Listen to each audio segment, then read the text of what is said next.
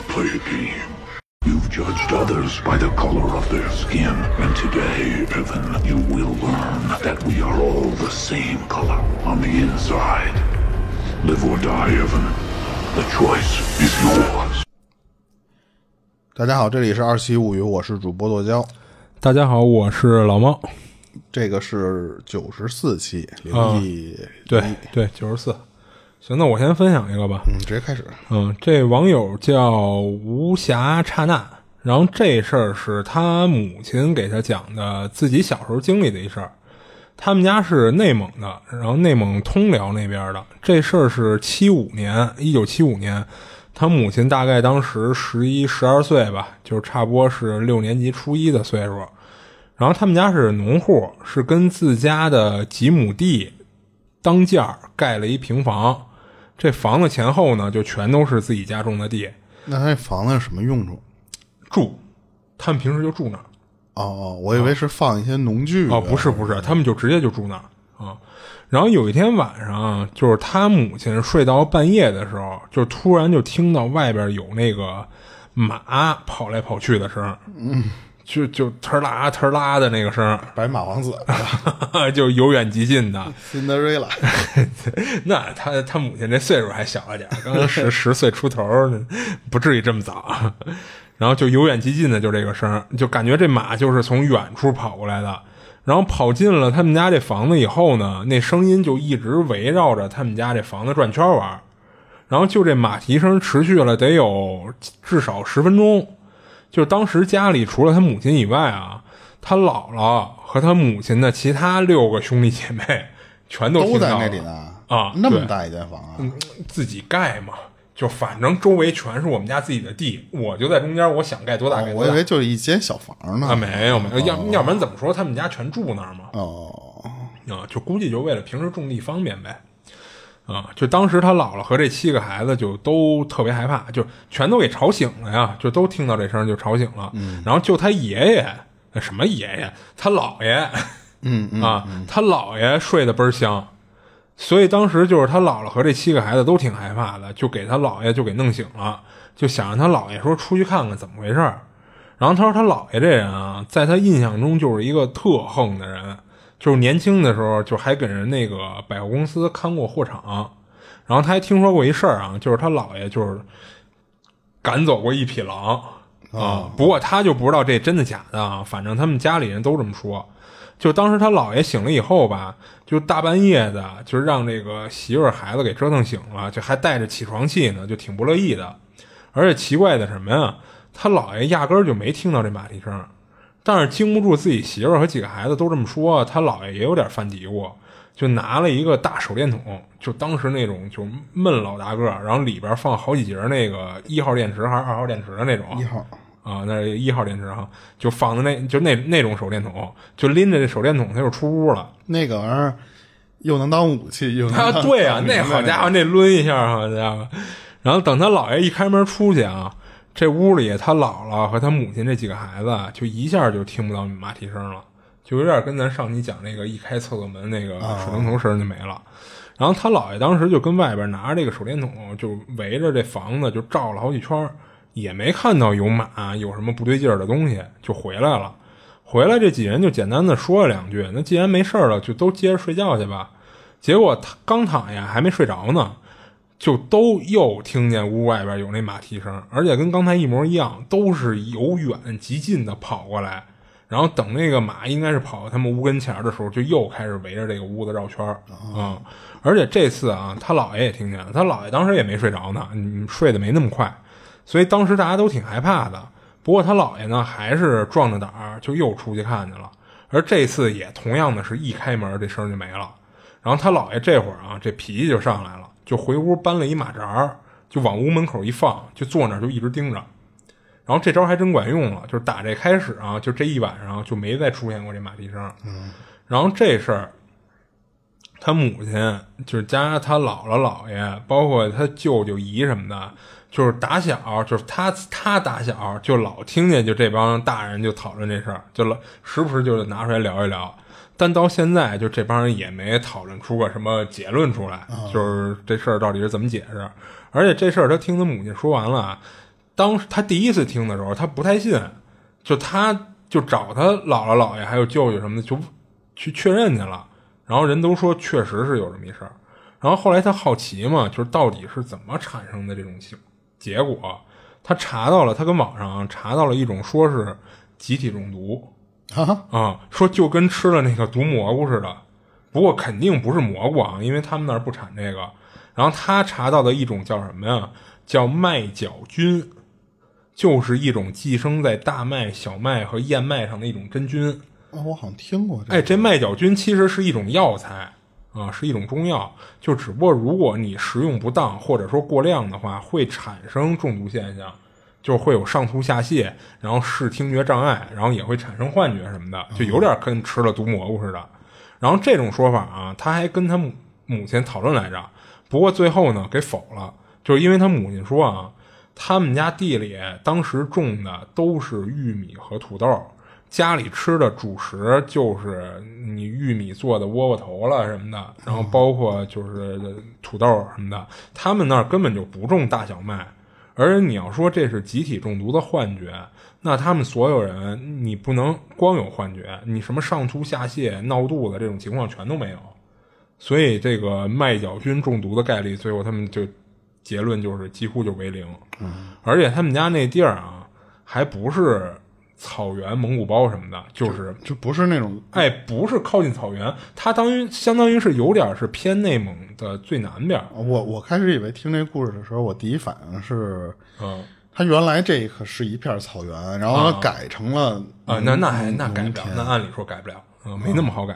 就是当时他们家住那地儿，其实就偏那个靠近。内内陆内陆啊，所以就是他们周围就不是草原，所以他们家其实不是以畜牧为主，他们家就是种地嘛，就是都知道马这个东西，但是说实话，哎，对，在跟他们那其实不太沾边，能在就庄稼地里看的那个，哎，对对对，对对对，你要说他们本身就生活在草原上，你周围有个马生，那太正常不过了，但他们家那不是，他们家那附近那几家全都是以种地为生的，不是干畜牧业的啊。不过那天我看。网上说毒蘑菇中毒这个有一个评论，就是开玩笑嘛，就是说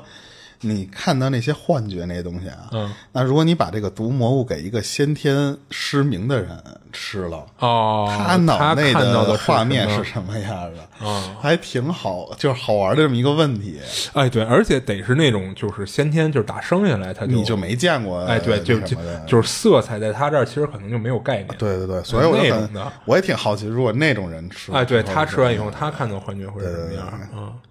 因为我看有好多网上的人。自己中完毒之后，他他就自己手艺比较牛逼，他自己拿一些什么三 D 软件去还原是吧？对，还原之后就哇，你感觉五彩斑斓的是是吧？就特别奇怪，就就就是那种是光怪陆离，墙里长出一狗头来啊，那那种，我觉得还挺挺，就是有点艺术感啊。对对对，挺好奇的那个那个那个，你这讲完了？啊，讲完了。我我一特短的，就是这这不是今儿要讲的故事，是那天我看。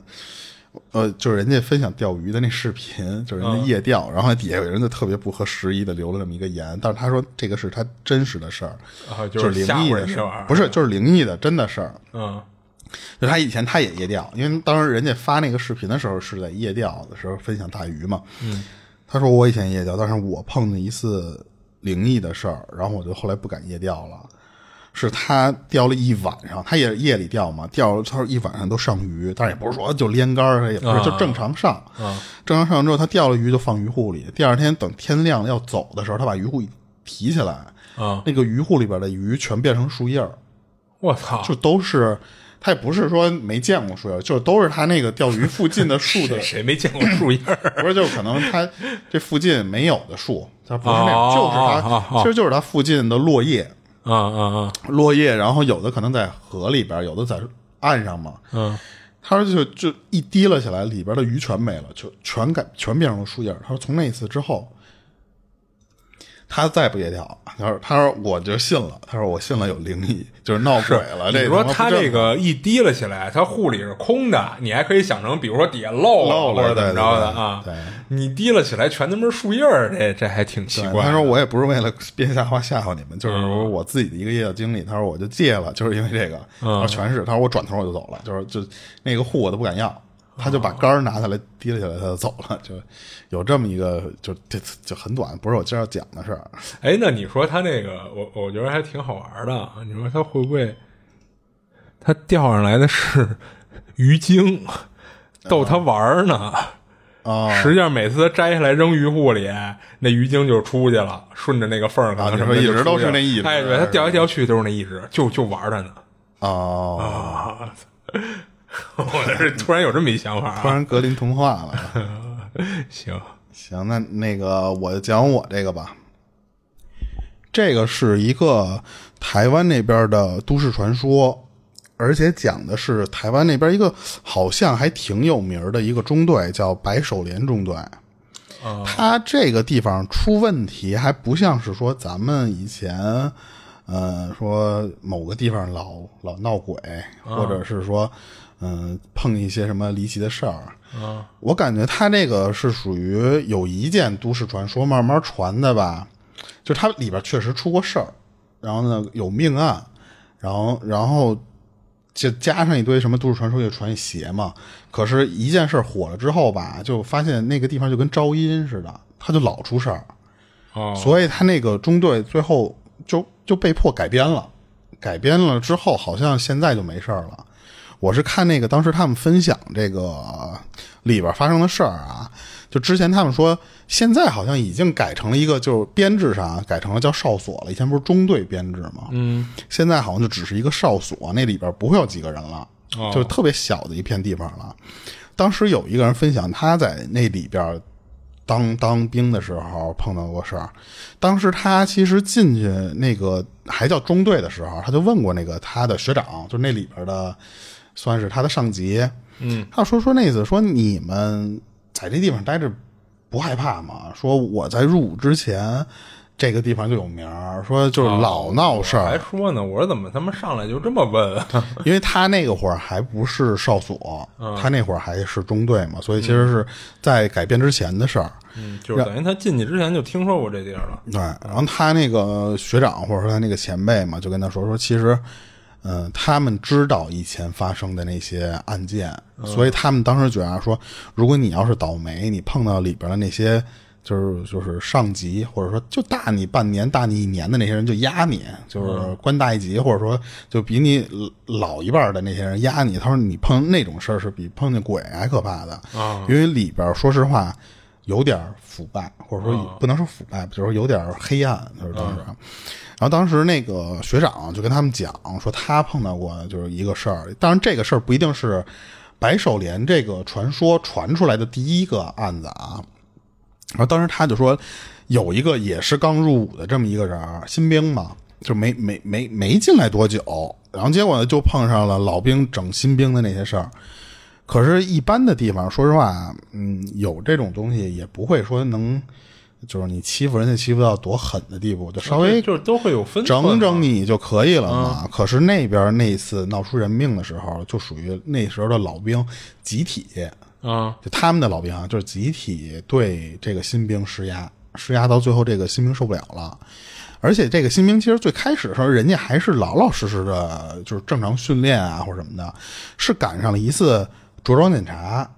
这个着装检查，可能我理解就是，比方你的这个佩戴啊，或者说一些什么，包括可能你的被褥，这些都在考察范围内。但是那哥们儿没过，就这个新兵没过，没过之后呢，就相当于你影响的是你这一个班或者是这一个中队都受影响，一般都这么烦，就评优嘛，不都是吗？所以那那帮老兵就恨他，就说那就因为你你就这样，而且又赶上我一直就老欺负你，那就所有火都往你这边撒。你正常体罚那些，其实说实话情有可原，但是他们干了一什么事儿，就是不许他放假。正常情况下，他说一般啊，一个月好像是两次假，然后一次可能四五天吧，差不多那种。他给那个新兵批下来就是说，你这两次假都不许歇，你你不许出外外出。可是那个时候那个新兵呢，他入入伍之前他有女朋友，啊他等于说就正常约好了，比方说去玩哪儿玩什么的，就是这个就泡汤了嘛。所以当时那个女朋友还挺好的，他跑到中队里边跟那些学长说去了，说那次说你能不能就怎么怎么着？但是那那些学长就那次说你这我们这种规矩定下来，你你一小女孩你说个管屁用啊！而且呢，当时又看这个小女孩这个样儿吧，就不错，长得还不错，所以这几个老兵就有点属于不光是欺负这个新兵了，还有点想对这个女孩有点意思的那种那种，就调戏人家。啊，他们当时这个女的找到中队的时候，是可以就是咱们类似于就是说给你一间屋，然后呢，你让我虽然不批你假，但是你可以和你女朋友在这个屋里边聊一会儿，然后你就可以走了，就是也不让你干别的嘛。所以当时这这帮老兵干了一什么事儿啊？就跟那个新兵说说，你就跟那个女朋友在那屋聊会儿吧。但是说说是这么说，但是那男的就发现，就是你刚进去没五分钟，这老兵就说，哎，那谁，你出来给我拿个什么什么东西去。啊，就三番五次的让他找他，对，浪浪费时间，因为总共就比方就切批批你半小时时间，我老让你出去给我拿东西，嗯所以当时那个新兵他知道你们就是针对我嘛，他在其中一次被就是离开那个屋的时候，他直接去找更大一级的人嗯，去、就越级了，对，去去抱怨这事儿，就是说你可以惩罚我或者什么，但是你现在批了我这半小时的假，你能不能就让我，比方说跟我女朋友好好聊聊？嗯但是当时那个大领导吧，说实话，他也不太近人情，就属于什么呀？就是你现在这种叫什么禁驾的这个期期间嘛，说我能让你跟你女朋友见面就已经非常不错了，你不要太过分。嗯所以等于说最后这个新兵吧，他没有什么往上的就是上诉通道嘛。等他女朋友离开之后，他就特别抱怨这件事儿，他就觉得说我得弄你们，我得报复。然后当时他其实他们里边那个营区啊，他说就是目送那个女孩出了营区之后，其实这个新兵就已经开始想办法干坏事了。嗯当时给他们安排巡逻的那些什么日常的任务，有一个其中一项就正好是这个新兵要干的活儿是他们开车要到一个地方巡逻，巡逻到一个地方，你要去领一些就是武器，你知道吧？就是我就不说太那什么了，就是你得你得去领武器和弹药。嗯他是先到那个武器室去领枪去，那个那个那个那个位置是在一个小楼的三层。当时一层的那个是也是那些老兵啊，看见这个人来取取武器，就开始找他茬，就等于说那个营区里边的人都知道有这么一人，然后还都欺负他，都欺负他，对，然后就领完了之后吧，那个新兵和身边的，因为他还有同行的一一块儿出任务的那些人嘛，就领完你从三楼你就不得下来嘛。他那个新兵领完之后，转身就回楼上去了，朝着当时那个就就嘲笑过他那些人，就梆梆梆，就就来了几几枪。啊来完之后，当时那个屋里的那个人没被打死，就是一个轻伤，属于他可能感觉出来这人气势汹汹跑回来就有事儿嘛，而且你都端着东西呢，所以当时那个新兵是打完了他，他以为他打死了嘛，然后就直接朝朝着天花板打了几枪，就有点泄愤的那种意思。嗯之后呢，就从三楼，因为那三楼不是领武器的地儿嘛，从三楼那间屋子出来之后，然后从走廊里面走，然后碰到一窗户，把那窗户啪一打开，就从那儿跳下去了。按理说三楼不会死人嘛，就是你可能会重伤啊或者什么的，但是当时那个新兵跳下的时候，就是故意头朝下的，哦。就当时就是把头就直接给就脖子摔骨折，就当当当当场就死了。嗯。然后之后这个中队的三楼就开始整修，就是因为你一是这个你有弹痕啊或者什么，你这些你都要处理或什么的，还有一个就是可能这个东西确实不太好，就等于说重新把那个武器室从三楼给搬到了一楼的一值班室旁边，可能这样也为了方便，是不是临时的呀？呃，就后期其实也就改改到那儿去了。哦它也方便什么？就是你你那个屋旁边就是一值班室啊，你真要干什么事，旁边人能能出来？我觉得是啊。嗯然后当时他跳楼的那个左边，他不是跳楼找了一窗户吗？他左边有一个大大寝室，是是宿舍，那个大寝室改成了一个大型仓库，就不住人了，就专门放一些他们训练用的一些什么杂物啊什么的。这扇窗户的右边呢，还有一个军官用的这么一个小房间，就是在当时就是还是保留，就是这个其实后面会有会有会有梗啊，等于说其实它左边的这个仓库不是这个这个这个寝室就变了，就就改变了它原来的功能了。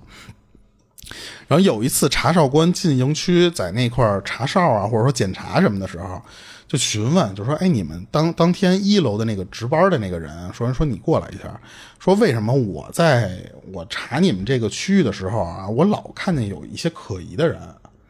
当时那个人就说：“说哪儿来的可疑人？你你说一下，说因为我们这里边说实话都挺严的，不不可能说能有随便的陌生人或者什么在这里边乱转。”然后当时那个少官就就说说那个，我看到那个三楼的玻璃那个地方老有一个人，他就在那个那个那个窗户上看着我。哦，然后当时他们说说不可能，说那个已经改成仓库了，那个平时不会进人的。啊，他们就就当时那个形容说您能就形容一下你看到那个人什么样吗？他说那人也不动，他就站在窗户前面，就这么笔挺挺的站在窗户前，然后就。往前就跟那种站站站姿站的倍儿挺拔那种样似的。他说也看不出来他干嘛，就一直就站在那儿。而且呢，他说我不光是这个时候，就是凌晨的时候，那种天儿擦擦擦黑或者刚刚亮的时候，那种时候我都能看见过。就白天晚上，就这个人都能在那个窗户上面被人看到。然后后来他们就就以为是什么呀？说不会你们又欺负新兵呢？就说那次找一新兵，对不对，让让人上那个屋里罚站的吧。嗯，然后他们说说没有啊，说就就就死的那个不就是我们老程那不在了。说后面的这些人我们就没有欺负过了，他们就不知道怎么回事然后后来就陆陆续续就发现嘛，就是也有人碰到过，就不光是当时这个查哨的人，嗯，然后就开始有一些，就比方说临时来他们这个。中队啊，或者什么的那些人都看到过，看到过之后呢，他们就觉得你们这个军队不行，你们这个中队，因为你们中队老有陌生人来这儿，他们就向上面反映这个事儿去了。嗯，然后当时他们就就有人去查的时候，说就是就就去调查这个事儿到底是真的假的嘛，他们就上楼执勤，然后经常就有人反映，还说什么呀？说我就跟着你们这些在就士兵在里边溜达，或者说就是一些什么。就是中队里边的那些新兵也有反应了，就是说，就见过一个人奔以前那个新兵被整死的那个新兵的那个寝室走，他们就说这个人是谁呀？然后走到那个寝室里之后，那个那个人就没了。哦，他们就说说一直看到这么一个人，就就也发现了说这个人他不是我们军队里现实存在的这么一个人，就都知道是闹鬼了呀或者什么的。所以最后他们就就就知道了，就等于说有一个默认的一个规矩，就是说什么呀？说那就是之前被咱们整死的那个新兵，现在他的那个魂一直在这个中队里边转悠。而且当时最后就因为这个事儿啊，传到最后，就是老有人抱怨，甚至到抱怨到什么程度？他说，我就有时候在宿舍我睡觉，就就猛地一睁眼的时候，那个新兵就站在我床前面，就这么盯着我。我操！就有可能当时他盯的那个人就是之前，嗯，欺负欺负，对对对，有点有种那种感觉。而且他们就有也在那个里边遇到过鬼压床。哦，他们而且他们那个鬼压床还还会碰到什么？就是他因为那种地儿不能乱老讲这种东西嘛，所以他们当时就是说那个做梦。梦到了一些奇怪的东西，然后就感觉有重物压在胸口，他喊不出来，这不都是鬼压床的现象吗？嗯。可是他说，等到那个身体能动了之后，就是你这人不是恢复过来了吗？恢复过来之后，那个人就就保持当时想叫的那个状态，他就啊就喊出来了，喊出这一声之后，发现他喊完了这个嘴就跟脱了环似的，哦，就合不上了。最后是张着嘴，就流着哈喇子跑医院去，人家这个就给重新又给安上或者什么，就那种。他说就是。就这种陆陆续续，就感觉这些所有当时欺负过他的这些老兵，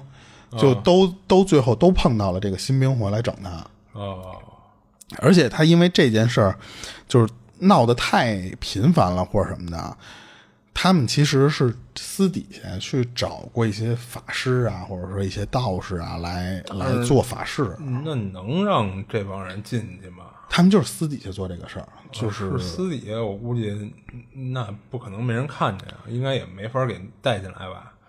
那你让人穿的那个正式正式点，然后你回来再换，我觉得那个那个倒其实我觉得，因为你要想弄都好弄。然后最后他们是怎么处理啊？就是三楼左侧那个大寝室，他那个大寝室实实际上应该我这么看啊，应该就是当时那个新兵住的那间屋了。所以当时人家做完法之后回来就跟他们说说这间寝室就不要住人了。哦，而且呢，他们是用特别粗的那种铁链，说你把它绑上，你不要让人家没事就进来，有事儿他不改成仓库了吗？啊，有事儿你们再开这仓库，因为仓库东西你你你就别老拿那个老用的东西，就是半年用一次的那玩意儿，你往这里放，然后放完之后你拿那大铁链子给锁上，锁上之后他说就是非常明显的有一个地方就贴了一个写写了那种就是黄底儿黑字儿的那种符啊。贴在那儿，那个是他们好几届在那块儿当过兵的时候那些人。都看见他们都都都知道，因为那个三楼那个位置是几乎是一个，如果你想想必经之路的那么一个地儿嘛。后来他们聊这个事儿的时候，就有人说说，其实他们那边儿不光是这个白手连中断，嗯在很早之前，他们那边的人就是会故意的干这个事儿，就他们的那个纪律非常差嘛。啊就他们当时就是有人讨论说，已经是在他的长就是叫什么前辈的前辈，他们那边传出来过，就经常会有那些他们私自把这个人整死了，哦，整死之后太狠了，我操！整死之后他们就附近就自己去找一地儿就给人埋了，嗯，然后而且他们有的就要不就是直接往往海上面去去扔那个尸体，你这你怎么跟人家属交代啊？他们就就比方说啊，就说某次任务是、就是意外啊或者什么，就他就跟人家那那么说，嗯，所以其实那个地方就就这不光是他们这么干，就是那个时期那个那个那些人的纪律就是那么差，嗯，而且他们好多人就是因为这些事儿就最后闹鬼。然后他还有一个第二个人也讲的是这个白手莲，他当时去的那个时候啊是已经改改了，就是他那个那个时候去的是哨所了。对他，他当时就是已经叫某某某什么哨所嘛，可是他都知道，就因为那个地方太有名了。他他当时就是说，我操，就是分到他到那个哨所的时候，他说我就是这个地方，说实话有点太那个不乐意去的啊。对他当时那边的人叫同梯，就同梯吧，也就是发音，我觉得就属于就是什么呀，就是可能室友或者说就是同批次进的人，可能跟他住一块儿，他们总共就两个人分到了那个地方。他们是就这一车人拉到那个一个一个地方放放点人，拉一个地儿放点人。当时这个人和他那个室友，咱就后面就说室友吧，这俩人分到了那个时候的就是中段，现在已经叫哨所了嘛。放下来之后呢，他们就直接就是他们住在二楼，其中的一一间一个一个寝室的二楼的那么一个就大大通铺似的那种。嗯然后放放完行李之后，就有就学长或者说长辈儿吧，就跟他们说说你们放好行李走，跟我吃饭去，就直接到一层吃饭。吃完饭之后呢，他就发现说，呃，咱这里边到底有多少人啊？人家那人就说啊，除了你们俩，咱们这个地方现在只有八个人，啊八个老老兵，你们这俩是新的，加一块儿才十个人。你看现在已经改，就是削减到就改编到多小的一个地方，对。然后，但是他因为刚进去不熟，他想问一些什么，哎，咱这是不是之前怎么怎么着？他他不敢问，他就是说啊，那那就好吧。但是没想到那个前辈就就吃吃完饭，就是都收拾盘什么那个时候，突然跟他们说说，这吃完饭了嘛，吃完饭回去，今儿什么都没有安排，你们回去洗漱完了就给我睡觉。明天早上起来七点，你们起了床之后呢，再带你们认识环境，然后再咱咱再开始就是说哪儿哪儿站岗，哪儿哪儿执勤，就那些咱明儿再再聊。嗯他们当时没觉得说有什么奇怪，那感觉这这第一天少练一天少练一天不就挺好的吗？嗯，他就就等到第二天开始慢慢就就适适应了这个生活，就时间长了之后，他们就发现啊，这里边说实话虽然人少点儿还行，就是他没有传的说网上呢，好像每一批人进去都会欺负新兵，因为说实话你就。除了他们就八个人，你再互相排挤，那这屋里不是没法待人了吗？嗯，但是他说，就有一次，他们其中的一个任务就是，也其实就是站岗守守哨，就是那种，你想他不是一个哨所嘛，他有一个守望功能，嗯，啊，当时他说那个守望的功能就是在一个一间小楼的最顶层，你就是拿望远镜或者那种夜夜视镜什么的监视海面，嗯，就看海面上有没有什么可疑的船只啊，或者什么你晚上就是干这个。啊当时他说那个楼顶的那个位置，差不多就是那个楼的四层吧，他就那一小楼就总共四层嘛。他在他在四层执勤的时候呢，他们必须要先从一楼的那个值班值班桌上面去拿一些，比方说该备的一些装备啊或者什么那些东西，然后你再去四层去干你这个活儿。你其实从这儿可以看出来，他们其实当时去的就是上一个人讲的那个地方。哦，就是他那个值班室，其实就是这个这个一层的这个值班室。然后，当然他他他就说说我们你想到四楼的时候，你你肯定要路过三楼嘛。他就留意过，他说三楼和二楼其实格局差不多，就是一一样的。它有两间寝室，就是那寝室是一二十平米的那么一个大寝室。嗯，每一层有两间，然后呢左右两边都是什么？就是你洗漱啊什么的那些那些都都是正常的。但是他说就其中就有几扇门，他是就被被锁起来。就是你看他这两个人不是同一个同一个帖子下面的，是我搜到的这个这个地方的相关新闻嘛。嗯，这个人也说，他说就是其中的有一有一间就会贴，就是拿那个锁锁完之后门上贴一符。啊，这个人看也看到那个符了。然后当时他碰到一个奇怪的事儿是什么呢？他说有一天晚上，他们他和他那个同梯或者那个室友吧，他俩其实是要基基本上是前后脚轮岗。他睡到一半的时候，他那个那个哥们儿给他摇醒了，就跟他说说：“哎，你听没听见三楼有人说话？”啊然后他说：“怎么可能说三楼哪间啊？”他就就是听不出，就不知道，就感觉是三楼的那个位置有人说。他说：“三楼都锁起来了，都没有人在那个那块儿呢吗？”然后但是那个人说：“说我听见了。”他说：“那个有人在那儿拉桌子或者撤椅子时候那个声音。”啊，而且他说你是一直听不到吗？他说不光是今天，我最近这好几个晚上我都能听到这个声儿。他当时就说我是真没听见，而且呢，他说我那个点儿，我你给我弄醒了，我睡不着了，我明天我要出任务什么的，我我困。当时他就给人家给就是给弄弄醒了之后，他挺不高兴的嘛，所以他说你就别别说这些东西了，我要接着睡觉。但是没过多久吧，他那个室友又给他弄醒了。他那室友说说你这次听见了吧？然后他就当时疯了，他说我睡觉呢，他说你你别闹了。但是他当时就看他那个室友的那个表情，他说这绝对不是我们训练之间开的那种玩笑啊或者什么的。然后他就说说行，那你别出声，我听听。说如果真有声的话，咱再说。然后他们俩就就都在那儿那么那么竖着耳朵就听，当时他们就能听出来，就楼上有那种就是沙沙沙，就是那种就是摇东西的那种声陆陆续续还有那种他那个还有人说话，而且声音是有有粗有细的。但是你感觉吧，就是这是两个人发出来的声音，但是他你知道是两个人，你听不出来他说的是什么，你就只能听着这是俩人在对话。当时他们俩就说：“哎，这个三楼怎么可能会有人啊？而且这大半大大夜里的，谁会去三楼那个地方去偷聊天去？因为他们只要不执勤的时候，说实话都在那睡觉。你指不定到时候有点什么事儿，你得保持那个精精神状态嘛。然后当时他就说说那个，咱们就先这晚上过了之后，咱第二天咱找人问问。”咱找找那些不是里边还有八个长辈呢吗？说咱找那些前辈，咱去问问他们去。等到第二天，他们就就他拿完装备往四楼走的时候，碰到了一学长，就跟他说说那个我们昨天夜里听到三楼有声儿，然后结果那个人就没有完全就回答是出他意料的，他跟直接回头跟这个新兵说啊你也听见了，他说没事别别别就别管，说就听见就听见了，就是那意思。他当时就说：“我操，这是什么回答呀？就就感觉那个那个前辈，就那意思说听见就完了，你也别多打听，你知道吧？所以他当时就觉得我这个他们肯定是知道点事儿，就没想到当时那个人等到吃中午饭的时候，就跟他们就找他们吃饭，就一块聊天嘛，就安慰他，就说你们啊听见那个声很正常，说咱们这种地方闹个老鼠啊，或者说你不是你看海边嘛，它会有海风啊。”嗯，它会吹一些，比方说窗户有缝儿啊，或者什么地方呜呜那那种声儿，感觉可能你你听的是那个，然后结果他说说那就可能是就我们几个听错了，新兵嘛不适应嘛。过了一段时间赶上他放假，他就以为这个事儿过去了。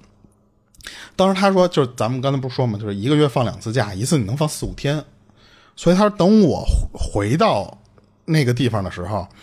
他那个室友就突然就抓着他，就跟他说说这个地方有问题，就回来之后就跟他说说这地方有问题，而且他说就是你这几天不是不在吗？我晚上轮到我执勤的时候，我拿那个望远镜看海面的时候，身边就老有人在我耳边吹气。他说那个绝对不是海风吹过来，太明显了，就是你明显能感觉到有人在那儿呼呼那么那么吹，而且他就是一边说这个事儿，因为他俩就是偷着聊这个事儿嘛，一边说就一边从从兜里拿出一张卫生纸来，就是已经揉揉揉的特别烂的那种卫生纸。他把那卫生纸打开之后，他说：“这什么东西？你给我看什么呀？”他说：“你看这个。”他说：“他们一看一撮黑头发，啊，就明显那个地方就不能有那么长的头发，就不可能有。你想，你你放哨的那个地方，只有他们内部人员能上的那个地方。他们就说，难不成真是有人带女人进来了？但是他们想说不不太不太不太，就不太允许这个事儿干干就发生吗？他说这个绝对是我当时在有人冲我吹气儿的那个时候，我我就无意中我找找的时候，那个地上有那么一撮女人的头发，就特别长，因为他们你想里边的都是短短寸头，都是那种锅盖头嘛什么的那种，你不可能留那么长嘛。当然，这个人正跟他这么说呢，就是人家上面的人就讲说，该你该你值岗了，你换换岗。他那个室他那室友就直接就奔四楼就给叫上去了，就就过去就该干他的事儿了。他回来就是收拾完了之后，当天他就也也有这些什么执勤站岗这些任务嘛。可是他当时他说，我刚回来那天的时候，给我排的任务是夜里两点到早上起来十点的哨。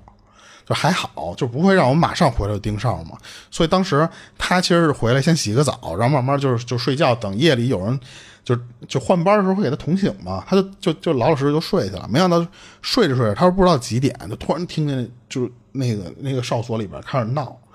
就有一个人特别惨的那种啊，就那种那种叫声。当时他就立马，您讲那种那种身份的人，就听见这种奇怪的声会立马清醒嘛。嗯，他说我醒了之后听到就是。不光是叫声，还有那种就是下楼梯就特别紧张，下楼梯感觉就就摔了几下似的那种。他那个脚步声是从就是一楼的那个位置，还有就寝室什么那种，就他是在移动，他是在跑。他说：“哇，他是发生什么事儿了？”他就赶紧出去看去，结果就是他的那个室友，他那个室友当时是他们发现的时候啊，就是在地上就这么攒成一个团儿。发就是那种发抖，就在那哆嗦啊，就吓着了。当时他们觉得说这哥们儿不会是羊癫疯吧？就是就赶紧去先去送医务室啊或什么的。那个人就直接被被别人给拉，就开车拉到别地儿去了。他说我就后来就没见过这个人，就一直到什么时候他说我都没见过。就是他已经要完事儿了，你知道吧？就是但是他在完事儿之前，这个地方先被改造了，嗯，就是。就是那个被被弃用了，就是他他这个哨所被弃用，就等于你说中队变哨所，哨所好像后来就被弃用了。他是那阶段的时候，他说，所以我就后来就被被调到别的地方去了。等于那个人最后回没回来我都不知道，他就没再见过那人。对，可是等他到到另一个哨所的时候，他他后来在因为无意中去别的地方的时候又碰到那个人了。就是碰到那个人还在服役，还在就是这个地方，他没有说什么就回家了，或者说什么精神病或什么的，嗯，还没有。所以他们当时碰了之后就聊一下，说：“哎呀，这么长时间没见，说你你那次是怎么了？或者说是你你你看见什么东西了吗？”然后当时他说：“说那个我除了那天啊，说我不是一直跟你说吗？我老感觉有人在我耳边吹气，而且我就感觉。”就我的后背的这个这个位置，虽然有衣服，但是我老感觉有一个就是类似于一个毛茸茸的东西从我后背，就是就故意擦着你后背过去，哦，就是让你感觉到，他不会撞你，他就是擦着你后背这么过去。所以当时他说，我就特别好奇，因为我一直想看看到底是什么玩意儿在闹嘛。他说我回头看的时候，就真的不骗你，他说我看到的就是一颗人头。只有只有就是这么一个没有五官，只有头发，啊，就是脸是白的，就是没有五官的这么一个人头，贴贴脸杀了，就在他身后站着。他说我一点都没夸张，然后而且他说就是在我看到他的那个一瞬间，我的耳朵，因为你看他没脸，就等于说没有嘴嘛，但是我耳朵在看到他一瞬间，我是那种突然的爆鸣，就是耳鸣那那种，嗯，紧接着就是那个耳鸣。就是滋儿那个声期间的时候，我能还能感觉到是一个女的那种特别痛苦的啊，就扯着嗓子那种那种叫唤声。他说我他妈吓疯了，因为谁知道我站岗的时候，我后面会会有一个人，而且他没有脸，所以我当时我直接就从那个地方往下跑。他不是在四楼那个那个哨哨所吗？我直接就往一楼跑。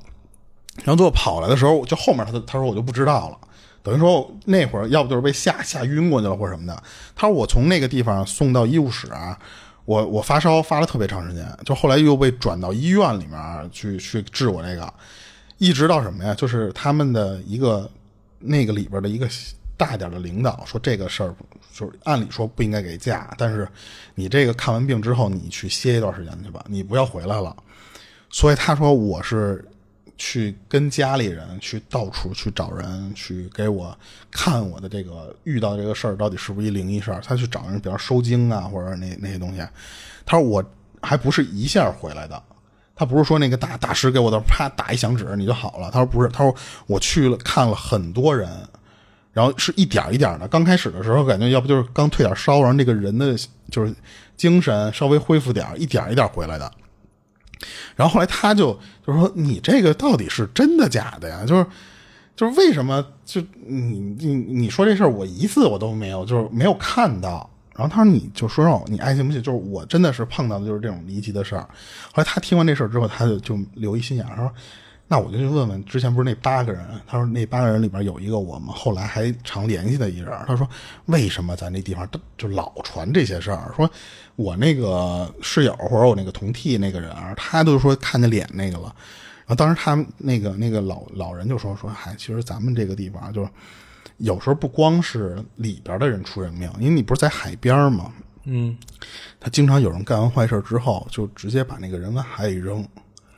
哦，然后呢，经常就会有那个，就是被冲到岸边上来。你就正好他们那个地方就在岸边嘛，而且他们还遇到过那种就是给人切切开的那种，就是不完整的那些。他说那些都太就是，咱不能说老能看见，他就说你就太正常了，你你只要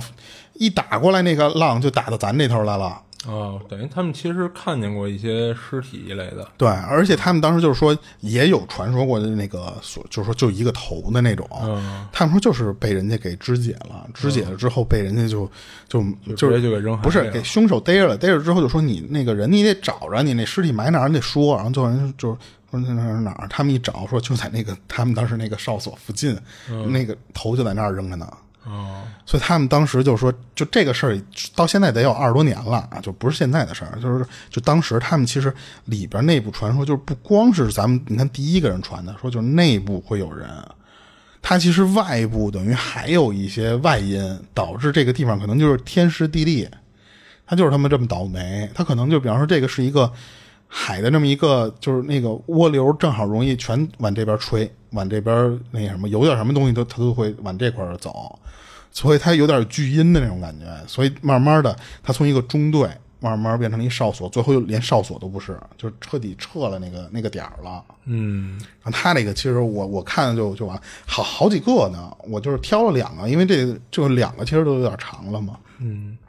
就一开始我还说他这第二个为什么见着的是是女的。等等于你看，他们每一波人碰到的，他不一定是一个东西在闹啊。人家那个老的那些那些，就可能知道点儿，就说反正这地方就是不好。你不一定遇到，就是说我们真的就是说，呃，怎么欺负新人了？他说我这有时候都不一定是那个是。外面你你你这正常人，说实话，你见一个腿在海上漂，你怎么你也得落点阴影。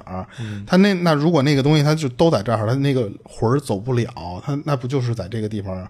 聚在这儿了吗？所以你碰到什么都有可能。等于其实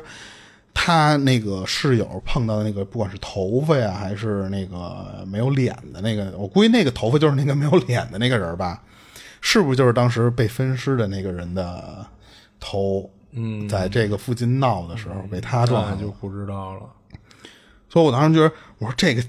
就这传的就跟电影剧本似的那种感觉。但是这个还是一个在他们那边还挺就是挺认的这么一个事儿，就类似于咱们说，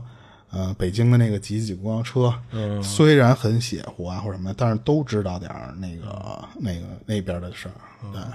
还有好多呢，就是。就不光这种，就是咱后面还会有那种，就是什么第一凶宅或什么的，我那些都看了。然后就我感觉他们那边是就是就这种邪事比较多，我不知道是因为他们比较爱聊这些玩意儿，还是怎么着。嗯，对，要不然就是他们那儿风水不好。呃，所以他那他那个就是我当时看是一个，我记得我我没找到原帖啊，就是他那个是一个，就是那边人的专门聊这个事儿的，而且是都是就服役过的人聊这个事儿，所以他们就都有一个人发了一个帖，然后之后后面人就跟帖，就这些人其实都是跟帖聊的是自己的事儿，那然后就我就挑了两个来讲，嗯，他这其实就就就完了，嗯，是他这确实挺邪乎的。嗯，不过这个他妈讲完了之后，他妈嘴都干了。嗯，行行，那那我分享一个吧。嗯嗯，就是这分享这个的网友叫大脑斧啊，然后他是云南的，他们家是一个挺偏的一个山村儿，他们村的四周基本上都是山，然后离他们村儿那个不远有有一条河，小时候他们经常跟那玩儿，其实主要是那河的一小段儿，就是他们管这地儿叫拐子湾，就是因为那一段的河水深度适中，就这帮孩子跟那玩儿也没什么危险，家大人也比较放心。然后他们家隔壁邻居家有一小男孩，岁数跟他们差不多大。这孩子吧，也不知道是说家里给吃的东西营养不够啊，还是说天生就是那种吃什么都不长肉那种体质，就总之就特别瘦。所以这帮孩子就给起一外号叫排骨，嗯，就非常形象。然后那天他们一群孩子，枪骨，然后那天他们一群孩子啊，就还有这排骨，就一块儿去那个拐子湾那段河里去洗澡、玩水什么的。然后当天玩的有点疯，就玩的有点晚了，就一下就玩到了就夕阳西下那会儿了。当时这帮孩子就跟水里折腾的也都挺累的了，然后就跟河里抓了不少田鸡上来，然后洗吧洗吧，就跟河边上加火就开始烤。而且还有孩子就就因为他们常干这事儿啊，就提前就带好了那个盐和辣椒面儿。就是奔这来的。哎，对对对，就是必备项目。可能我们第一个项目就是游泳、洗澡，然后第二个项目就是烤这个吃啊。然后正烤着这田鸡呢，这会儿那排骨就说尿急要去尿尿，然后自己就往边上的树林里走。就当时其他孩子还笑话这排骨呢，说他矫情，说你尿个尿你还得跑树林里去，就是因为他们这帮孩子平时就往下游走两步就直接就尿河里了啊。就是当时他们就光注意着烤田鸡了，就都没在意。然后等他们都弄完了，都吃的差不多了，这排骨也没回来。然后后来还是有孩子注意到了，说这排骨怎么尿个尿这么长时间还没回来啊？然后还有孩子就往树林那边走了两步，往里看了看，但是没看到这这排骨，回来就跟他们说来着。不过当时他们都以为这排骨是不是就自己回家了，就没在意。然后等他们都吃完了，准备各自回家了。这会儿已经陆续的有那个家大人就忙活完，就干完农活，从地里回来了。嗯，这会儿这排骨就突然就从树林里出来了，而且一边往外走，还一边回头看两眼，不知道看什么呢。当时他们还跟这排骨说一嘴，说我们还以为你回家了，那田鸡我们都吃完了。然后后边他们就都结伴回家了。然后他跟排骨是邻居嘛，不讲究。他跟这排骨是邻居，所以他们俩等于是搭着伴儿回去的。结果没想到当天晚上就出事儿了。不过这事儿是后来那个排骨他妈就说给他爸妈的。然后那天晚上十一点多，就是排骨他们家院院子里那狗养的那狗就突然就开始叫唤，而且不光是叫，就还有那种好像它在撕扯什么东西的那种声音、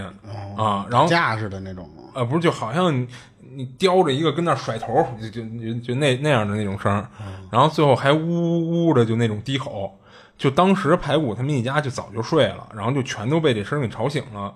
排骨他爸妈呢就打着手电筒就起来，就到院子里看了看，就没看到说有什么进外人了还是什么的，就看见那只狗就趴地上，就嘴里一直跟那呜呜的。然后排骨他爸当时就骂了这狗几句，瞎他妈叫什么？这哪有人啊？别叫了。然后之后就回屋了，但是在排骨他爸妈回屋的路上啊，会经过他们家里的厨房，就看到这排骨这会儿就蹲在厨房里的那个炉子的边上，跟那儿拿手扒拉那个煤灰玩呢。哦，不过啃排骨呢。不过当时那炉子啊肯定没烧着，然后这排骨就一边扒拉着，然后嘴里还小声嘀咕着什么。他爸妈也没听清，就因为第二天还得一大早五点多就到地里去干活去。他爸看这孩子这大晚上还跟那瞎玩不睡觉的，就生气，就吼了这排骨几句。结果这排骨呢就跟没听见似的，依旧就跟那自己玩自己的。他爸这就更气了呀，就直接冲着这排骨就大喊了一声“滚蛋，回去睡觉去”。说完了还给了这排骨一巴掌，这一下好像是给这排骨就给扇醒、扇清醒了。就看他就是愣了一会儿，然后就自己站起来就往自己那屋走，在这过程中一句话都没跟他爸妈说。然后这会儿院子里那狗啊就又叫唤了两声，不过排骨他爸妈就也没再管，就回自己屋睡觉去了。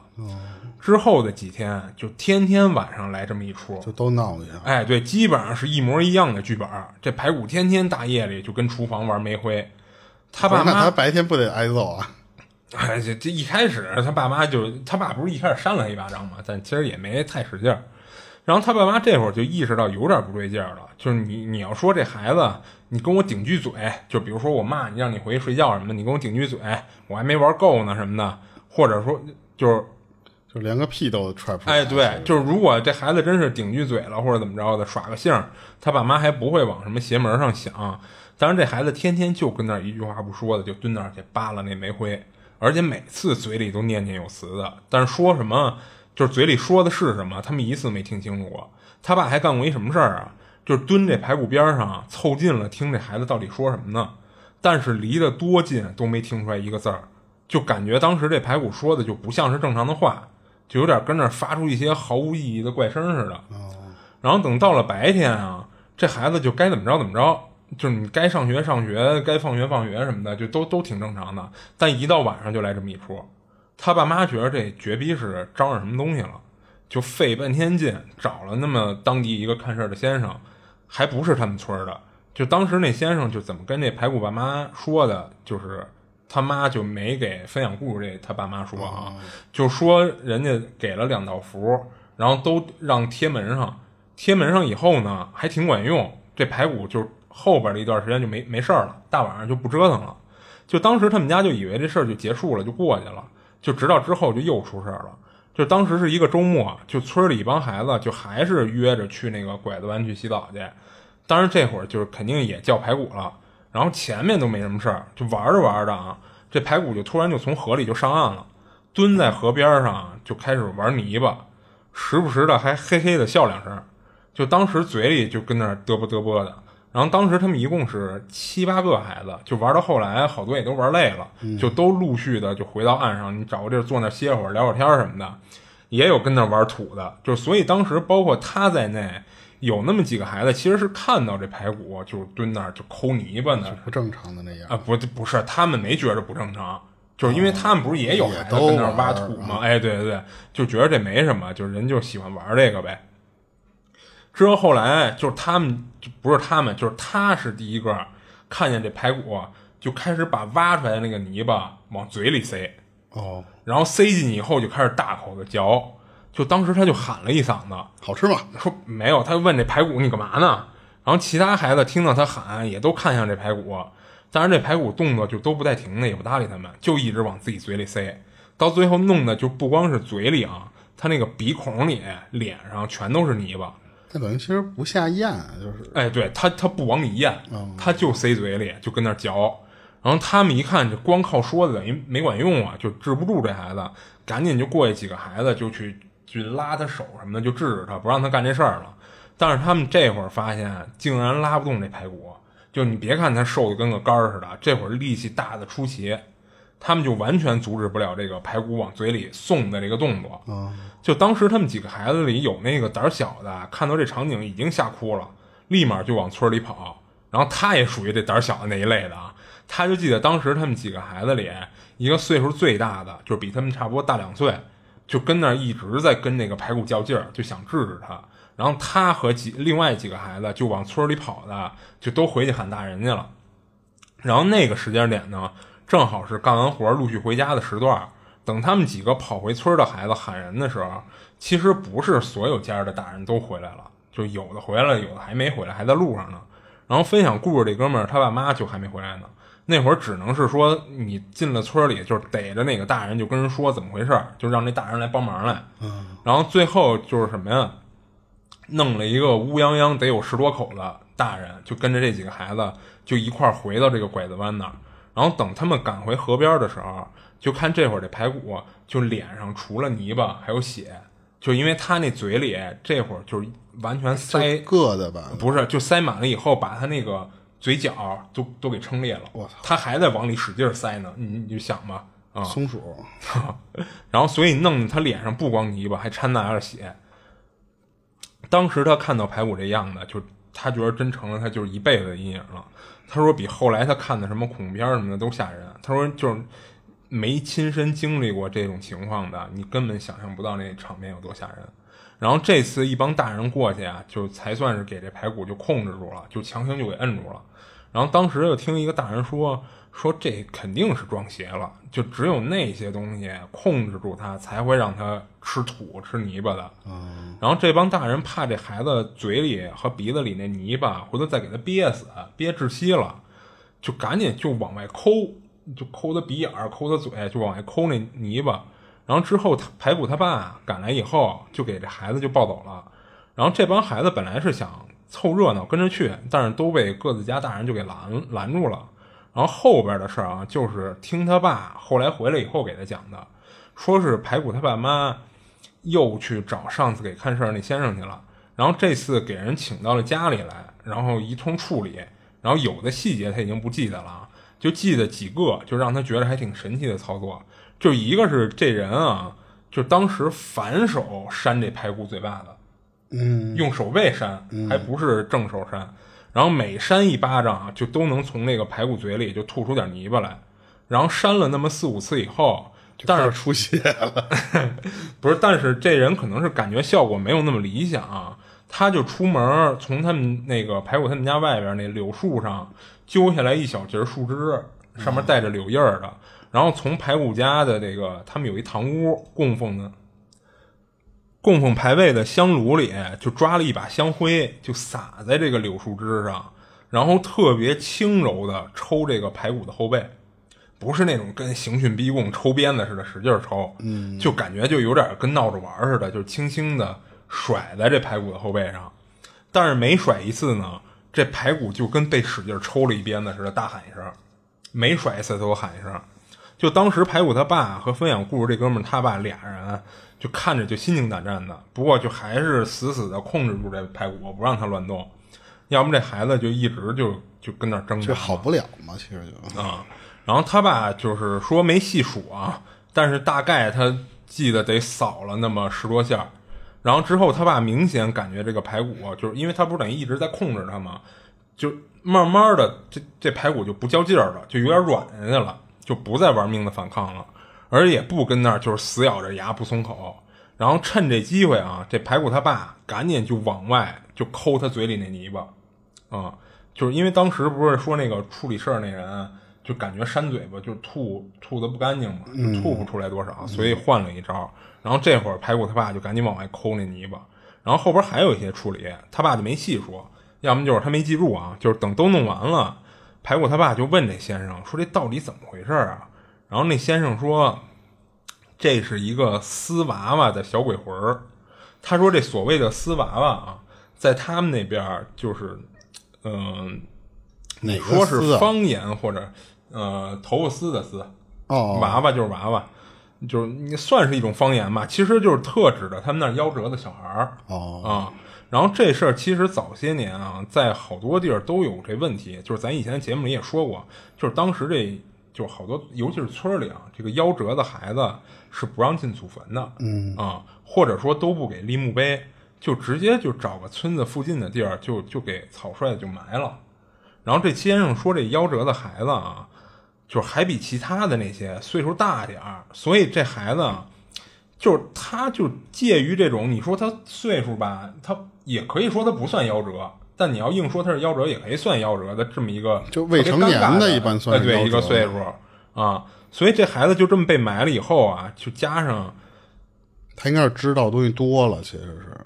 哎对，加上什么呀？加上就是一般像这种夭折的孩子，到清明、中元节什么的，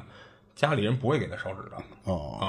所以就就有怨气了。然后这先生估计这孩子当时就给扔在拐子湾附近那树林里了。结果让那排骨啊，他不是等于去那树林里尿尿去吗，就不知道怎么就招上了。然后那先生说，这个排骨他本身这个这孩子他体质就弱，就有点体虚，阳气不够。而且先生说，那个有可能啊，这排骨就是撒尿，赶巧就尿在这个夭折孩子埋那地儿上了啊。然后之后这先生还嘱咐排骨他爸说：“你们平时给你们家孩子弄点好吃的，你给他吃点肉什么的，给他补补。说要不以后你这这体质，你说不准又得招上什么了。说你们家这孩子身子骨太虚了。”然后等后来这排骨就慢慢好起来了，就没事儿了。然后他们就问他说：“你这怎么回事啊？”然后这排骨就说：“说那天他去树树林撒尿，尿完了以后，跟一一棵树后边窜出来一孩子，就说让排骨跟他一块玩他当时没同意，他就跟那孩子说：‘我又不认识你，你又不是我们村的。’然后后边的事儿他就不知道了啊。他等于后边他就没有这段记忆了，就开始吃土了呗。对。然后像是他那个，就是他不光是吃土那段没记忆，他都不记得自己跟家里就是扒了煤灰玩去。哎，那你说扒了煤灰的时候，他吃没吃啊？应该没吃。他要吃，他爸妈，你他爸妈已经看见他不止一天两天了，你肯定看见他。如果要吃煤灰，当时肯定就就就该那什么了。嗯，对。当时这孩子就只是跟那儿扒拉煤灰，加上嘴里跟那儿念念叨叨的，嗯。然后就感觉那段时间啊，这这排骨自己说，他说他那段时间就特别浑浑噩噩的，还不是说是就是什么记忆都没有。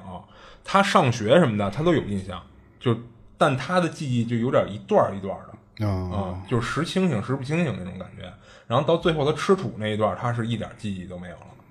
嗯，那你说他吃土是在干嘛呀？不知道啊。就我感觉他这吃土，要不就是。你你有一种是说，就是重复他之前做的事儿，比方他要不就是饿死，他就老想吃东西啊或者什么的。但是他吃土这东西不是他那个，我觉着，嗯嗯嗯，就都什么年代了，就按理说不应该是，就是那些夭折的孩子不应该是说家里穷没饭吃饿死的啊，就应大多数应该。那你也可以吃吃别的东西，你不至于吃土啊。嗯，不是，你知道我想起什么吗？想起你之前分享的一个那个关于魔神仔。就是有一孩子不是被魔神仔控制了以后哦，好像是说吃土给他哎，对，给他带到山里以后，他那个我记得说不光是有的是吃土，有的是直接往里塞石头吃。啊，对啊，反正好像记得是说有的会要不就撑死，要不就被对对对对，就撑破，因为你那些东西有的是有力气的。对，而且我还听过一种说法，就是有一些这种，就是他有可能就你像他这事儿啊，他这先生说是那夭折的孩子捣的鬼。但我听说有的是那一些，嗯，尤其是住在山附近的啊，就是那些山精一类的，嗯，会给他迷惑到，就是说白了就是闹他一下，做恶作剧糊弄他一下，并不是说真想弄死他。但我记得你分享那魔神仔那个，不是说就真的是有弄死，呃，对对对，他那个就可能恶意就比较大了。呃，不过你要说魔神仔，我下一个其实就是就就可能是跟魔神仔有关的哦。但是我不知道他这个事儿发生的地方是不是，就要不就是南方那边儿，这这不就是南方吗？这不是，就是北方不是没传过吗？对对对，然后然后然后，而且我当时就是在找这个故事的时候，我说我遇到那种就感觉曼德拉或者说叫什么即视感那个那个故事，你听听我给你讲那个，我之前讲没讲过，我不太确定了啊。嗯他这个是没有发生在讲故事这人他自己身上，是他。去朋友家串门玩的时候，就这无意中聊天，那边呢，人家那家里人是夫妻俩，这事讲吗？没没。那我就接着往下讲吧。嗯。然后他们就反正就是 你刚说两句，我我哪知道讲没讲？我没没没印象，反正。然后他们就三个人就就因为叙旧嘛，叙叙着叙着就不知道怎么就聊到灵异的这些事儿了。然后当时，她那个丈夫就其中这个朋友，其实就是，他就跟她说说，我就就信有精怪，嗯，就是他不一定是说鬼神啊，就是说我我我我们碰见过精怪啊。当时他们是这夫妻俩平时周末爬山碰到这么一事这讲过吗？没有吧？哦，没印象，反正。他当时他们爬山是过了午后，两个人是。就前面一般不都早上起来开始爬嘛，爬到中午的时候歇会儿，歇会儿之后吧，其实他们还可以再往上爬，也可以回去。但是他们当时爬的那个山吧，就是其实就是到山顶还没有多远了。啊你说那就再就快快快到头了呗。对，就是再往上爬呗。而且他说当时那个路上没有什么人啊什么的，就挺挺幽静的，就感觉就回去这么早也没有什么用。他们俩人就这么低着头，就这么这么爬，爬着爬着吧，就就看到他们这条路前面有一个戴斗笠的这么一个人，呃，戴斗笠，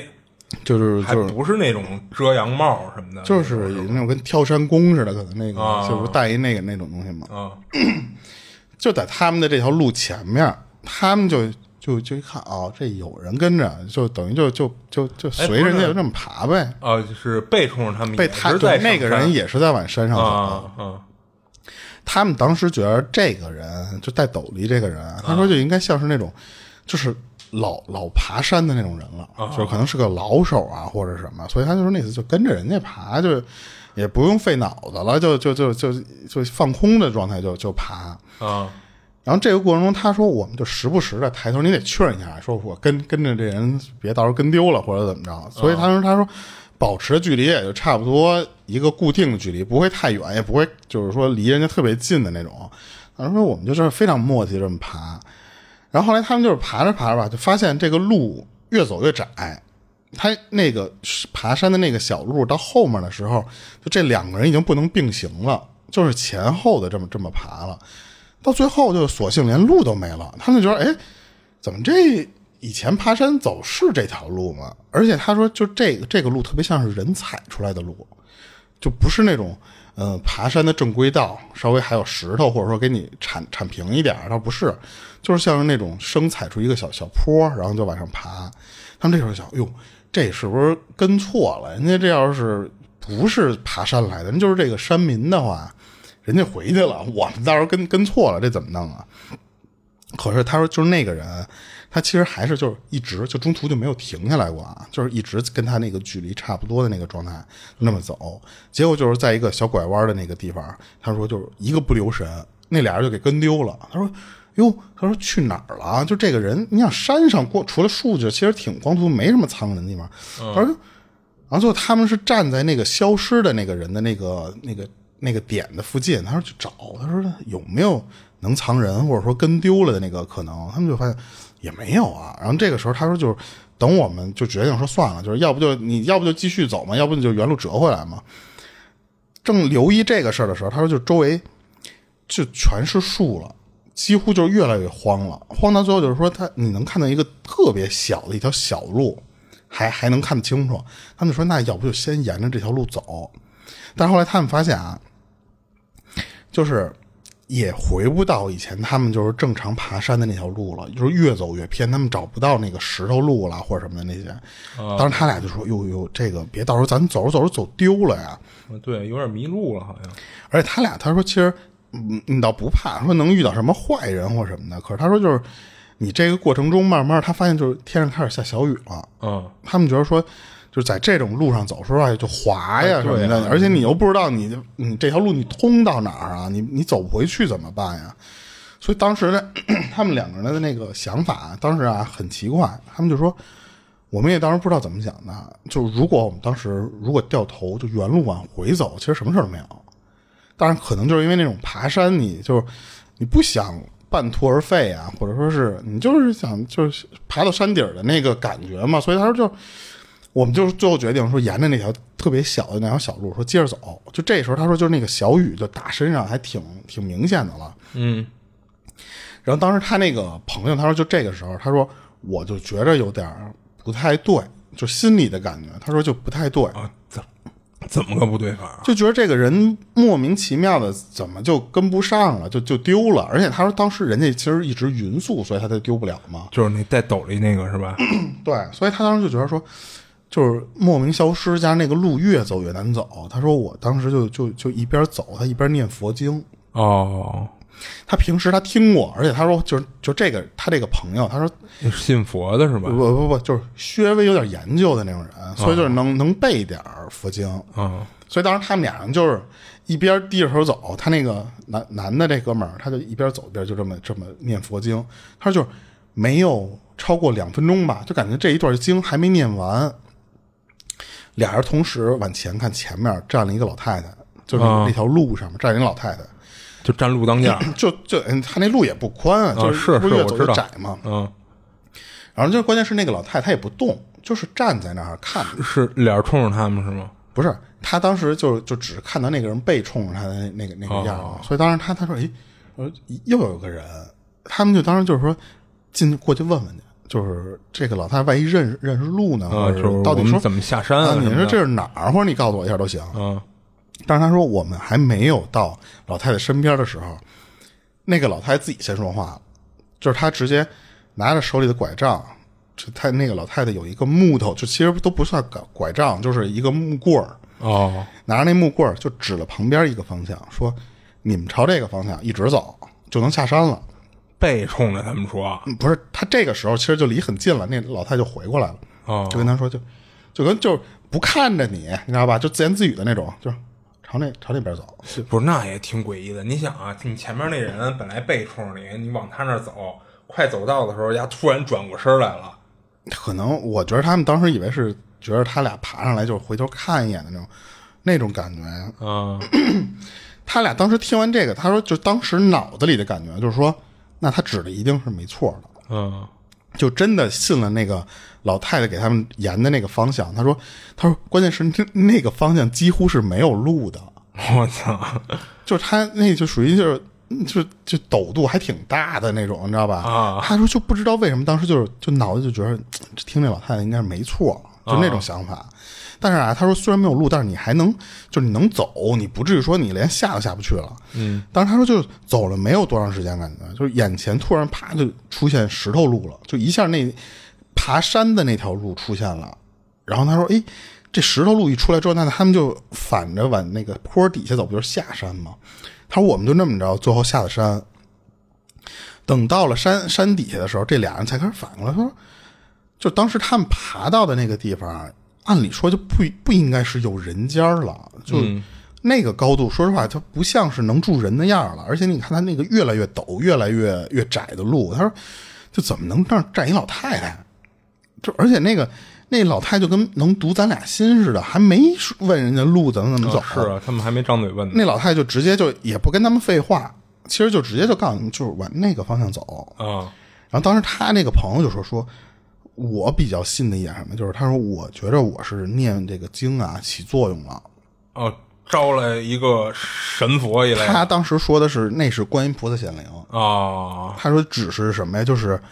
你你你不能啊，就是咱们影视中的那个样显灵，他应该是化作一个人带着身，光的化作肉身，其实就是指引你一下，就说那次你你往这边走就可以了。啊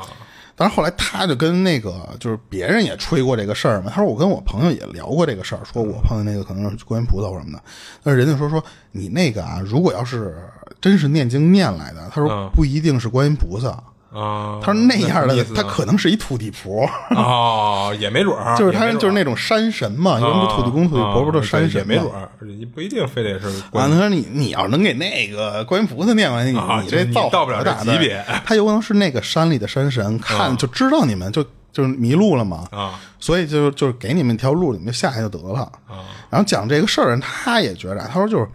就是那种人，一般就普通人啊，他说不太像是能住在山上。那个，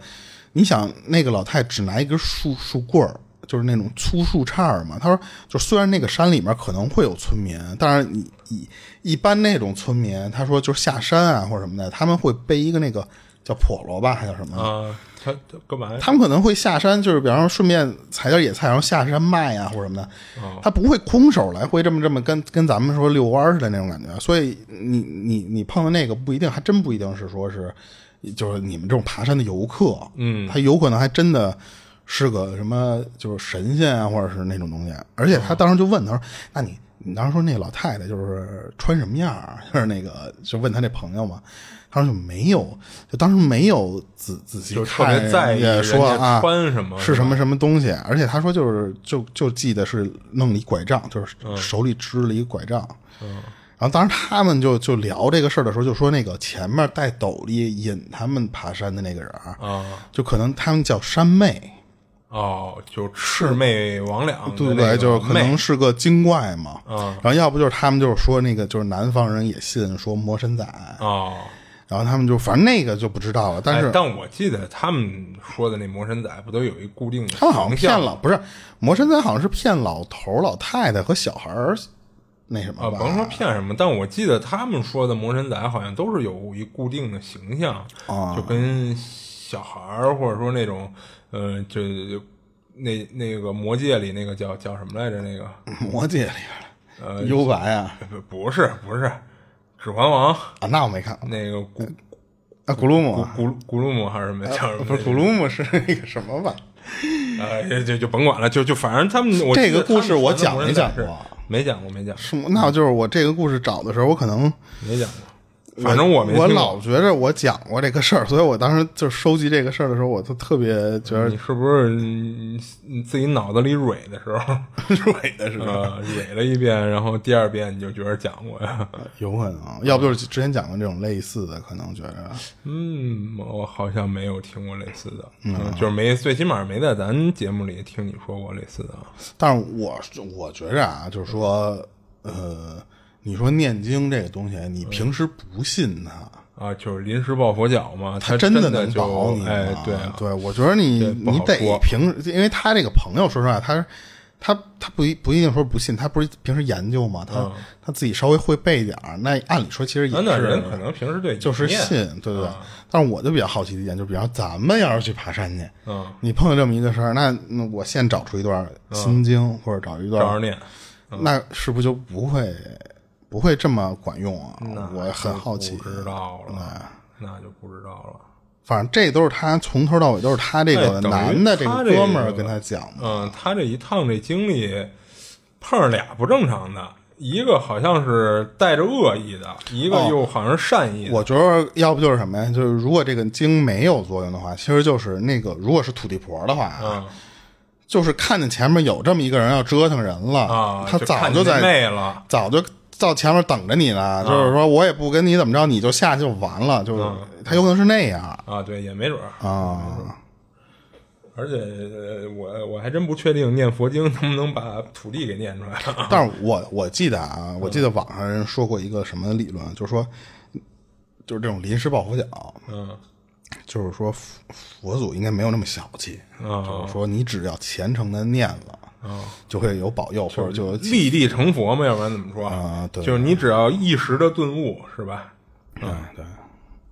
啊，那也没准儿。对，我这边这个就讲完了。啊，行，然后我这还有一个，这事儿是我跟那个国外一个叫 Reddit 一个网站上看到的，嗯，然后这分享这事儿的这人，他网名是一串英文，是一外国网友分享的。他们家是离异家庭，他平时跟着他爸一块儿住，然后偶尔周末呢会去他妈那儿住两天。然后在他上高中的时候啊，他不止一次的，他跟那个客厅看电视或者干嘛什么的，就老听见厨房那橱柜的柜门儿就发出开关门的声音。吱扭吱扭的那个声吗？呃，倒不不一定是吱扭吱扭的，就是他有一开一啊关就梆梆梆的哎，那个对对对，啊嗯。然后当时他爸呢，要不然就是不在家，要不然就是他爸自己跟自己那屋就关着屋门，不知道干嘛呢。然后每次听到呢，都是只有他自己一人在客厅的时候听到这声儿，但是那柜门呢，会不会自己跟那儿开关玩儿？他从来没亲眼看到过。他每次就是他之前听到这声儿的时候，他去厨房看过，他一过去盯着那柜门，就什么声儿都没有，也没看见过那柜门。好家伙，自己开开又自己关上这种情况。而且每次他过去看的时候啊，这柜门肯定是关着的，就不像是之前被人开过的痕迹。就就老让他觉得是自己听错了。哎，对对对对，所以除了偶尔听到几次以外呢，他从来就没等于没抓着过现行，而且他爸也没遇见过。他问过他爸，他爸说从来没听见过，所以这事儿他也不知道该怎么说。然后他爸的工作时间呢，一般是早上七点到下午三点，然后偶尔会加班儿。然后有一天晚上啊，就是他爸跟他说了，说我今儿得加班，估计到家得十一点了。然后当时他是十七岁，就晚上八点左右吧，他跟自己那屋里玩无主之地呢，啊，第一部无主之地第一部。然后当时是关着屋门的，就玩着玩着啊，就听到那个客厅有脚步声，就非常清晰。他还以为是他爸回来了，然后也没在意，就接着玩自己的。等他都玩了好长时间了，他都有点犯困了，就突然一下就精神了，就是因为他发现啊，刚才一直专注在游戏里，就没太注意，这会儿从游戏里这么一分神儿，他不是有点犯困吗？一分神儿，他才发现这脚步声一直在持续。他一想，等于这声从八点多那会儿一直持续到现在，就一直就跟屋里溜达。他当时就觉得这肯定就不是他爸，他就把游戏给摁了一暂停，就是不让游戏出任何声嘛。然后他就坐自己那就是座椅那儿，他就仔细的听，就竖着耳朵听，就听这声啊，貌似是从客厅那位置一直走到他们家厨房的位置。然后再从厨房走回来，就跟那走柳溜达呢哎，对，而且从始至终，这脚步声竟然是同一个步调、同一个节奏在走，在走啊。中间呢，它既不会突然变快，也不会变慢，就好像在刻意在练什么似的。然后当时是不是真是走到厨房那位置啊？他也不太不能太肯定，反正他就听声音那方位，感觉应该是他们家厨房的位置啊。加上以前呢，他不是听见过那个。厨房那个橱柜柜门自己开关的声音嘛，所以他就认为就是从客厅到厨房这条线就来来去的走，然后这事儿弄得他当时就特别害怕。当时想的是说，不管这东西啊是人是鬼，那都够可怕的，就是他也不敢开门出去看去，还尽量在不发出声音的情况下把自己屋门给锁上了。然后等到了十一点多，他爸回来了，拧他屋门把手来着，就当时吓他一跳。然后就可能是也是问了谁来着什么，就是他知道是他爸以后，他就开开门就问他爸说：“你什么时候回来的呀？”他爸说：“我这不是刚下班刚回来吗？”然后他就把就是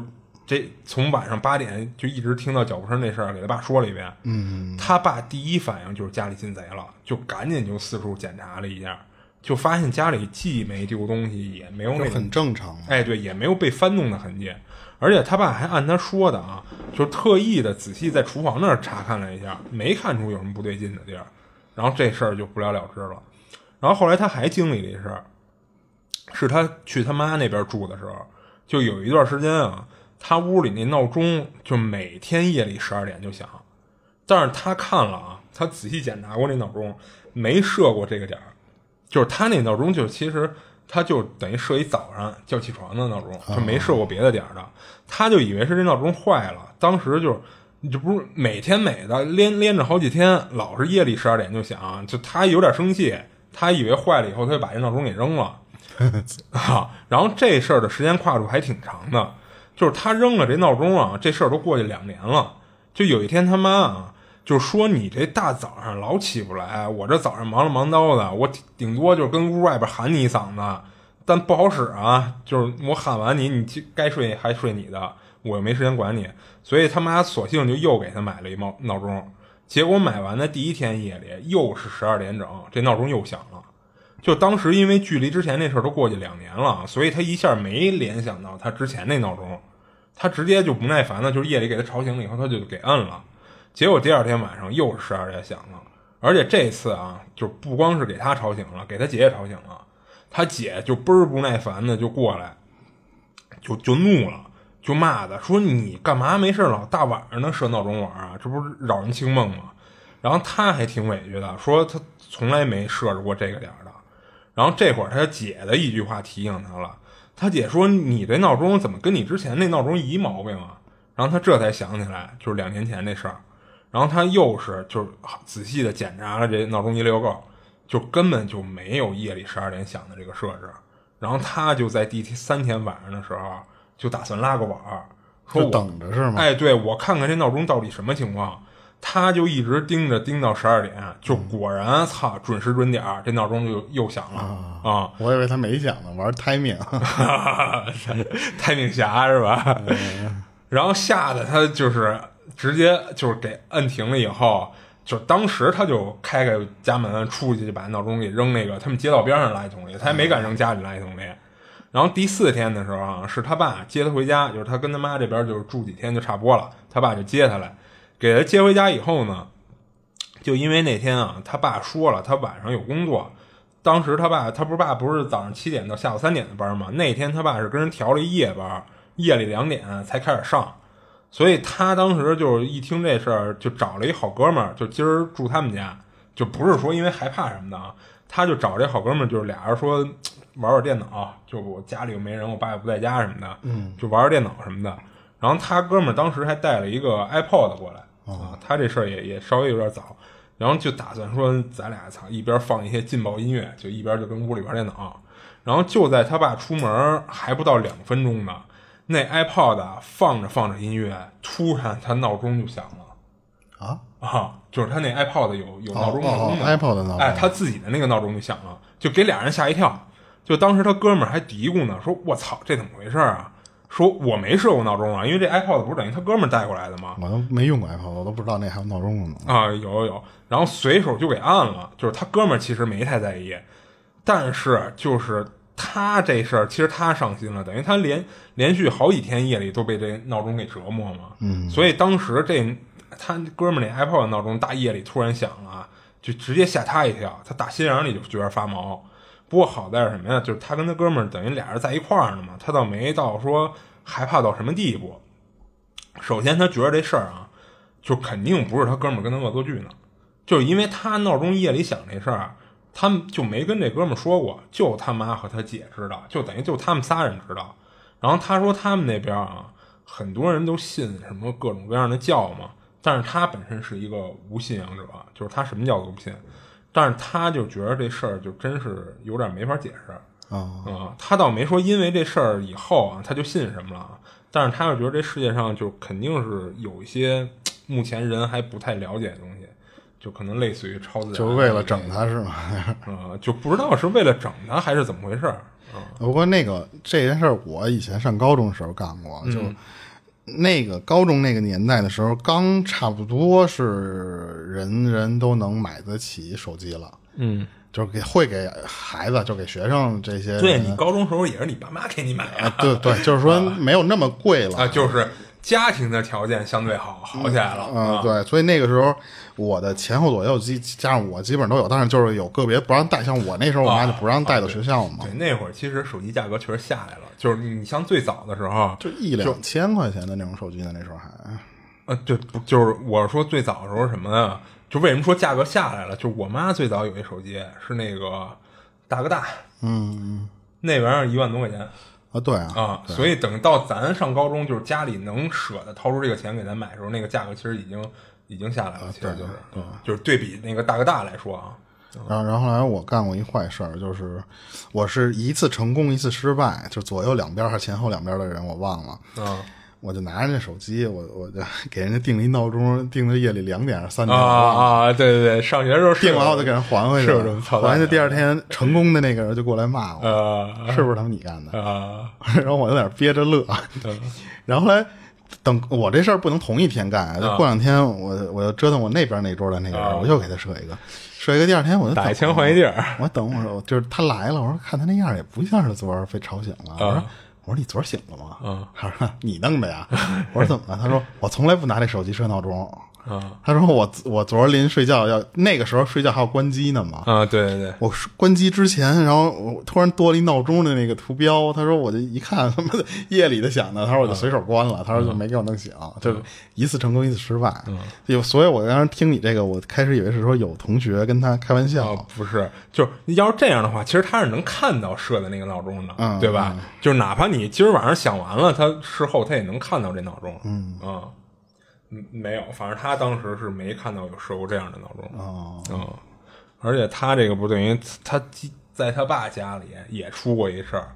就是那脚步声那事儿嘛。嗯，加上他去他妈那儿用闹钟这事儿，所以这俩事儿放一块儿，他就都有点想明白是什么情况。嗯，不过我感觉倒是不一定能有关联。啊，对，不一定是有关联。但是你要说，如果说这是俩东西在闹，那他也有点倒霉催的，我操！嗯嗯，去哪儿都都在闹 啊你这讲完了，啊！我这讲完了我这有一特别短的，这是我看的那个有一个网友，他就抱怨说那个放天灯许愿，哦，不是老有那种说是你在那个就是你看不是呃杰伦什么的有那 MV 是在上面写一个什么我爱你，然后就就是不是就放孔明灯啊？这好像就是那个他们管那个叫放天灯嘛，就是那那边。然后呢，他就是我看的那个，他他觉得这个事儿不一定是灵异的事儿啊，就是当时他是，呃，二二十年前，就这哥们现在已经四十了吧？二十年前他还读大学的时候，有一次寒假马上就要开学，他和另外一个同学是这学校的，然后呢临时就就早回来，早回来呢正好也图就跟别人定，就是另外学校的朋友定了，说咱四个人总共约起来四个人，说咱出出去玩回去，出去出去找地儿那什么去。然后，然后那个他们不都骑摩托车嘛，所以他们就说，他说就都骑着摩托车，咱找地儿玩去。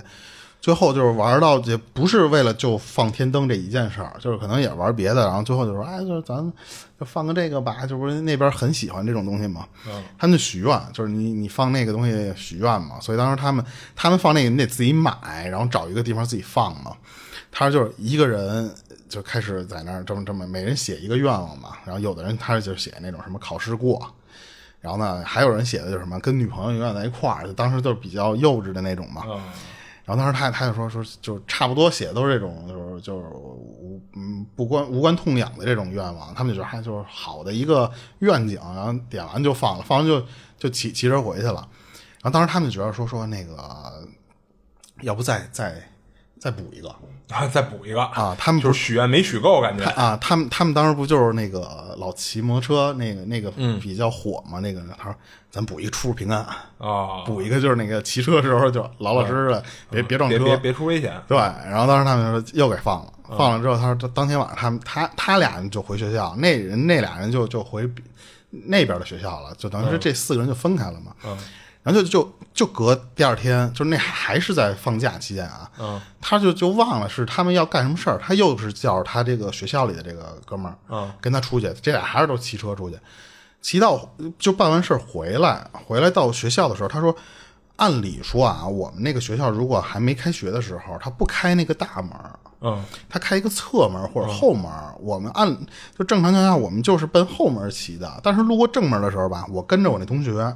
结果那同学突然看，哎呦操，正门开了，啪就一刹车就就往道对要往道下面开。他说我离太近，我没完全没有反应过来，因为他当时没看到那个门开的那个那个那个画面呢，还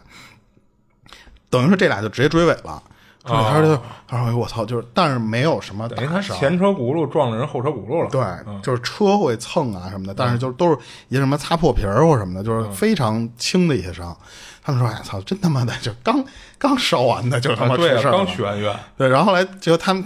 进宿舍、进学校没多长时间的时候，然后他就接到了那两个同学打来电话，然后那俩同学打过电话就说：“真倒霉，说他妈的刚才出门让人撞了。”就这俩人也是骑车出去嘛，这俩人同时骑车被一个汽车给给追了哦，给追了之后顶一下屁股。然后他当时听完就说：“真的假的呀？”他说。这太巧了！我俩刚被撞完之后，而且是我俩撞我们俩自己嘛。他说我俩刚撞完自己，我们俩刚进校门，然后那边说：“我操！” 他说：“就是这不不会这么巧合吧？说这个写的这哪有反着来的呀？我操！不是他们后来就觉得是什么呀？是呃。”我不知道这个规矩啊，好像是说一人只能点一次许愿，你不能许那么多吧，还是怎么？那许多了，你大不了后边的你可以不给我实现，对，你不能给我反着来。他们所以他们的就当时觉得这事也不是特灵异，但是就觉得是一个解解释不清的，对。而且他说就是最后我们第一个愿望都没有实现，就是该挂科的挂科，该分手的分手，他说就是那些我们都无所谓了，但是。